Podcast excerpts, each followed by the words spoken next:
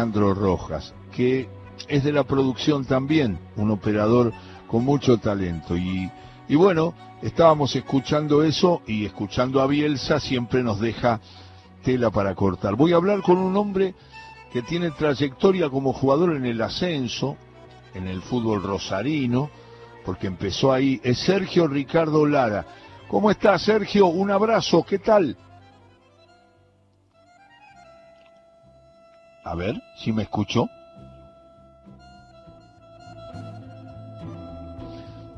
Bueno, lo, lo, lo, lo rearmamos en un minuto nada más. Una pequeña pausa y enseguida charlamos con Lara. Tenemos otras entrevistas y debo todavía, en el día del cumpleaños de Rojitas, de Ángel Clemente Rojas, el poema de Alfredo Carlino.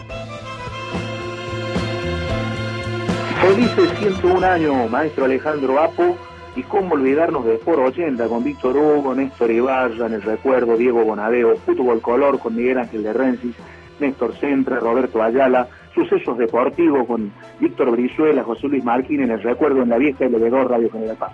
Adrián Bustos de Luque Córdoba, escuchando todo con afecto. Muchísimas gracias.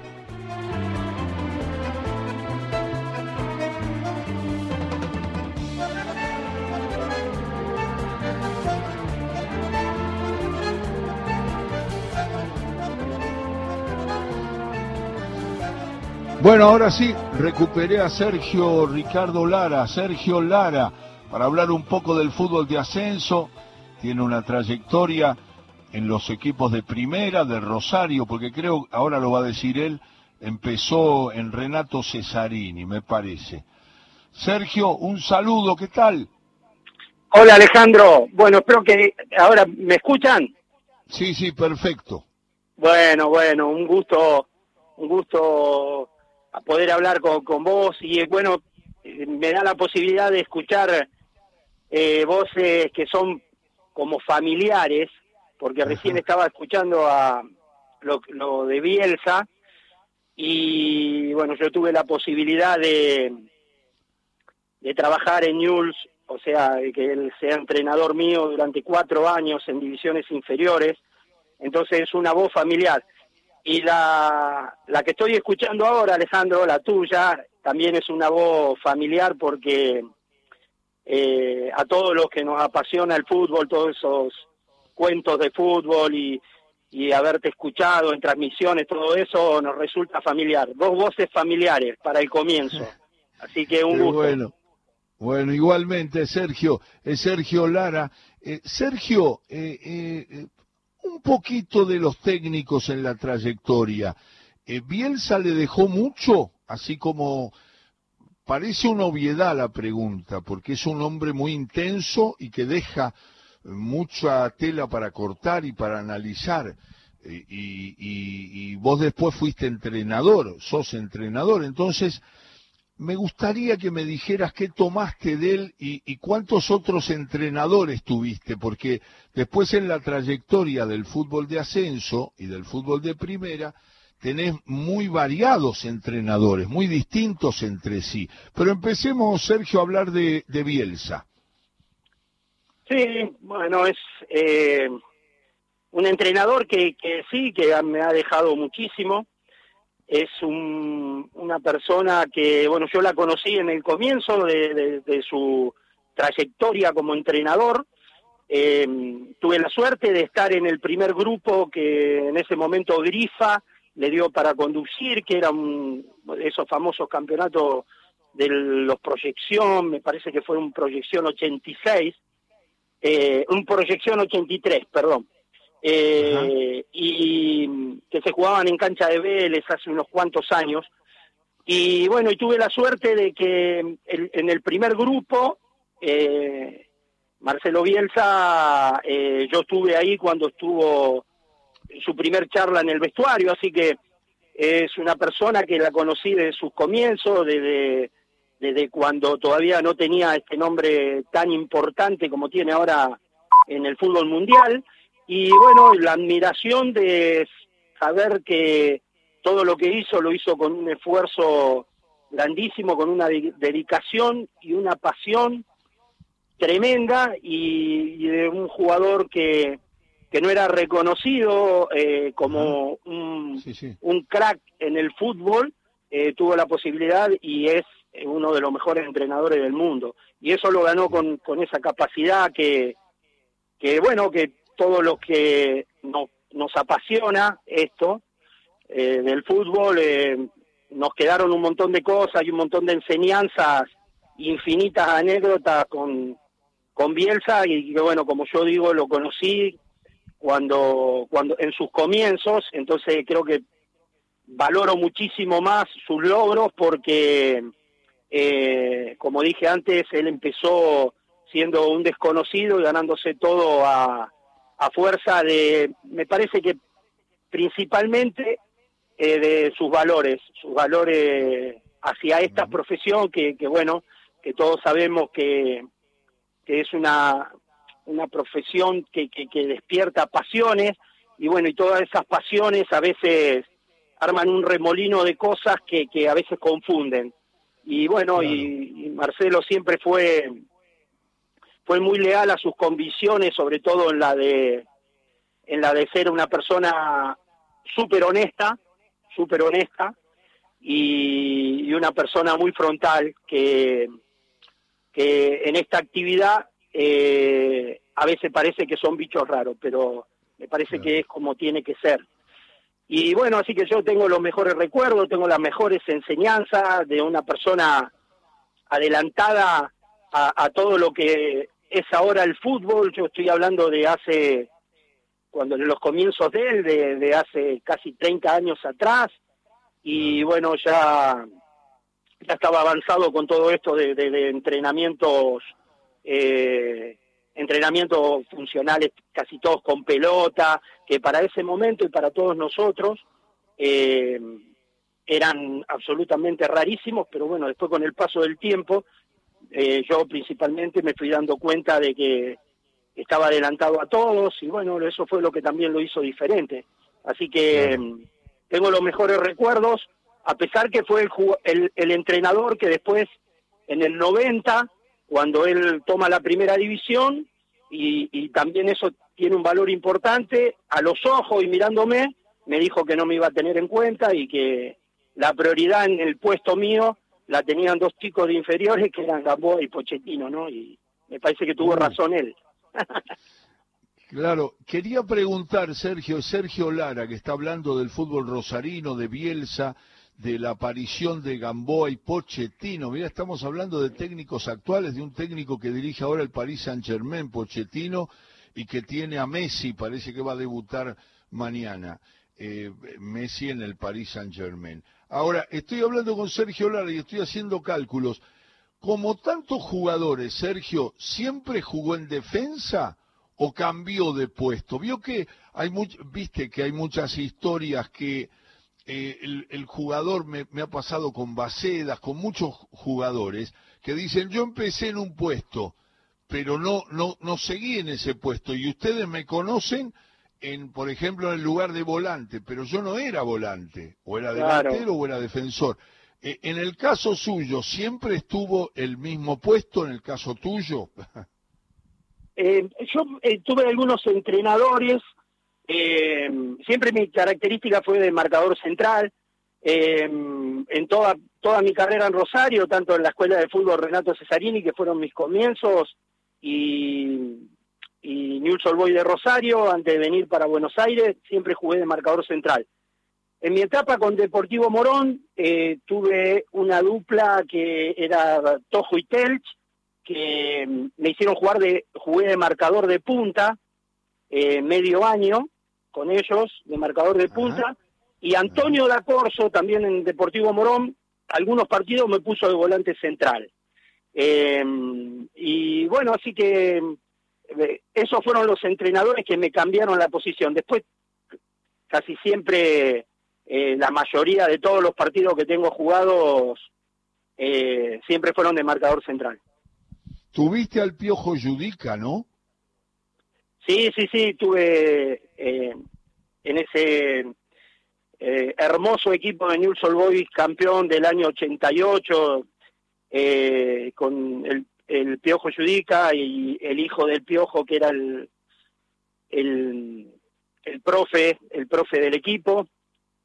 Pupo era el ayudante de campo de ese equipo que, bueno, estaba la característica que tenía ese equipo campeón, que era un equipo todo formado de divisiones inferiores del club. Cata Martino, eh, el negro Almirón, eh, Cosoni, De Sotti, Basualdo, Taylor, Pautazo, eh, bueno, ese eh, Roque Alfaro, bueno, un equipo extraordinario. Claro. Estaba justo haciendo cálculos por la muerte de Judica, que va a tener un lugar en el recuerdo de todos los futboleros, porque todos los mensajes que ha recibido su hijo son de, afecto. Yo estuve hablando con, con Néstor Subiat, que vive en, en, Francia y, bueno, él lo recordaba mucho, había jugado con Judica Subiat, que fue un muy buen jugador de Vélez y de Platense, y, y, la verdad que todo el mundo del fútbol lo llora al piojo porque fue un sabio del fútbol, la verdad. Eh, las charlas con Judica eran riquísimas siempre y, y para todos los futboleros es un dolor muy grande. Y estoy hablando con Sergio Lara, que lo tuvo como entrenador al Piojo Judica. Sí, sí, eh, eh, aparte de, bueno, de esto, de, de, de, ser un, un maestro en, en, en, la profesión de entrenador, tenía algo, algo también que lo caracterizaba mucho, que era la de buena gente, eh, excelente, excelente persona, y, y, bueno, yo digo que esto del fútbol y, y, y bueno, toda la modernidad, todo esto que uno, obviamente nosotros tenemos que, que, que, estar, eh, hablo de los GPS, de los videoanálisis, de un montón de cosas que uno no se tiene que alejar y que son muy importantes. Eh, bueno, estamos hablando de estos maestros como Yurica, el Indio Solari, entrenadores que, que me han tocado, que, que bueno, esos ojos de esos formadores a veces yo siento que, que están faltando eh, esa esa parte esa parte humana que, que, en esta profesión como les dije que, que despierta tantas pasiones para todo esa parte humana eh, a veces las, la, la, extrañamos las extrañamos con toda esta modernidad. Y, yo principalmente que tuve esa posibilidad eh, siento de que como que en determinado momento tenemos que, tenemos que retomar a esos maestros que, que uno tuvo la suerte de tener, en donde yo siempre digo lo mismo, hoy tengo la posibilidad de estar dando un curso de entrenadores en el municipio de Morón, y, y siempre hablo de eso, de que hay infinidades de aparatos hoy para medir distancias y un montón de cosas que todos sabemos, pero el ojímetro, que yo le digo a ese aparato, que es el ver y todo, y estar cerca y, y, la parte la parte humana que es tan importante, a veces la estamos dejando de lado, y yo me, en este caso que estamos hablando de, estos formadores, de estos maestros, eh, se extrañan mucho, así que eh, me parece que tendríamos que en eso por lo menos hacer un retroceso, no no adelantarnos tanto a la modernidad. Me parece humildemente eso. ¿eh? La palabra de Sergio Lara, eh, aquel jugador, este entrenador que ahora da cursos, y, ahí me, me surge la pregunta natural que le hago a tanto, Sergio, ¿cómo fue el retiro? Yo que viste que siempre es traumático para los jugadores, es difícil, te fuiste preparando, quedaste enganchado enseguida como entrenador, eh, ya lo venías pensando, ¿A qué edad te, te, encontró yéndote del fútbol profesional? Eh, ¿Cómo lo viviste o cómo lo sufriste? Bueno, sí, es un tema, un tema importante y, bastante delicado para, para, para tocar, pero eh, yo, yo debuté en, en, primera a los 17 años en, en Renato Cesarini, en los, en los famosos torneos nacionales pero los torneos nacionales de primera división. Tenía 17 años y me retiré en Deportivo Morón a los 37. Así que estuve 20 años vinculado con el fútbol, jugando en distintos equipos y caracterizado casi todo en el ascenso. Y, y de repente lo que más sentí es eh, que nosotros constantemente, yo viví durante 20 años en compañía de 30 personas todos los días, y cuando uno se retira eh, aparece eso de, de estar solo y no estar más con 30 personas hablando, 30 personas compartiendo todos los días de su vida. Me refiero a 30 personas, a veces son más, ¿no? Porque es un plantel con cuerpo técnico. Y esa soledad no es fácil. Esa soledad de encontrarse los primeros días, por ahí uno está en su casa y... Pero bueno, y cuando van pasando los días, creo que eso fue lo que más, lo que más sentí tuve la suerte de que en Deportivo Morón había un coordinador en divisiones inferiores y que me llamó, me llamó rápido para, para empezar a trabajar. Él me decía que él me veía un, perfil de entrenador y, bueno, Deportivo Morón me dio la posibilidad de, de, empezar a trabajar con una, con, en categorías menores con los chicos y bueno, ahí hacía la práctica y a la noche el club también me dio la posibilidad de, de pagarme el curso de entrenador y bueno, y poder recibirme. Y así fue que empezó mi historia con, con, con esto de, entrenador. Y después me encontré con que me gustó muchísimo lo de entrenador y que lo, lo disfruto lo disfruto mucho, entonces no me hace extrañar tanto al futbolista. Eso es lo que lo que me pasó a mí. Pero si tengo que decir qué fue lo que más sentí fue esa, esa falta de esa charla, de, de, compartir un vestuario y todo eso. No sé si de, del tema de muchos por ahí extrañan los reportajes o, no, yo lo que eh, extrañaba verdaderamente es eso de que hablo del tema de las relaciones humanas, me parece que son importantísimas para, para cualquier tipo de profesión, ¿no? Y para todo.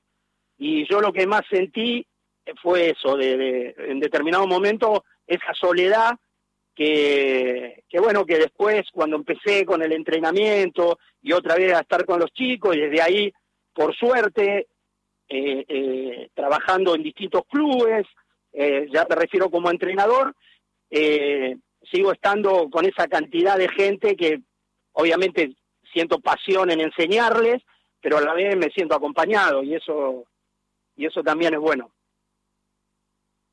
Sergio, muchas gracias, porque la verdad queríamos conocer tu, tu manera de pensar, tus historias y tu actualidad, y ya eh, avanzamos mucho en eso y te agradezco tanto que hayas estado un ratito aquí en todo con afecto a través de Radio Nacional. Y un gran abrazo, Sergio.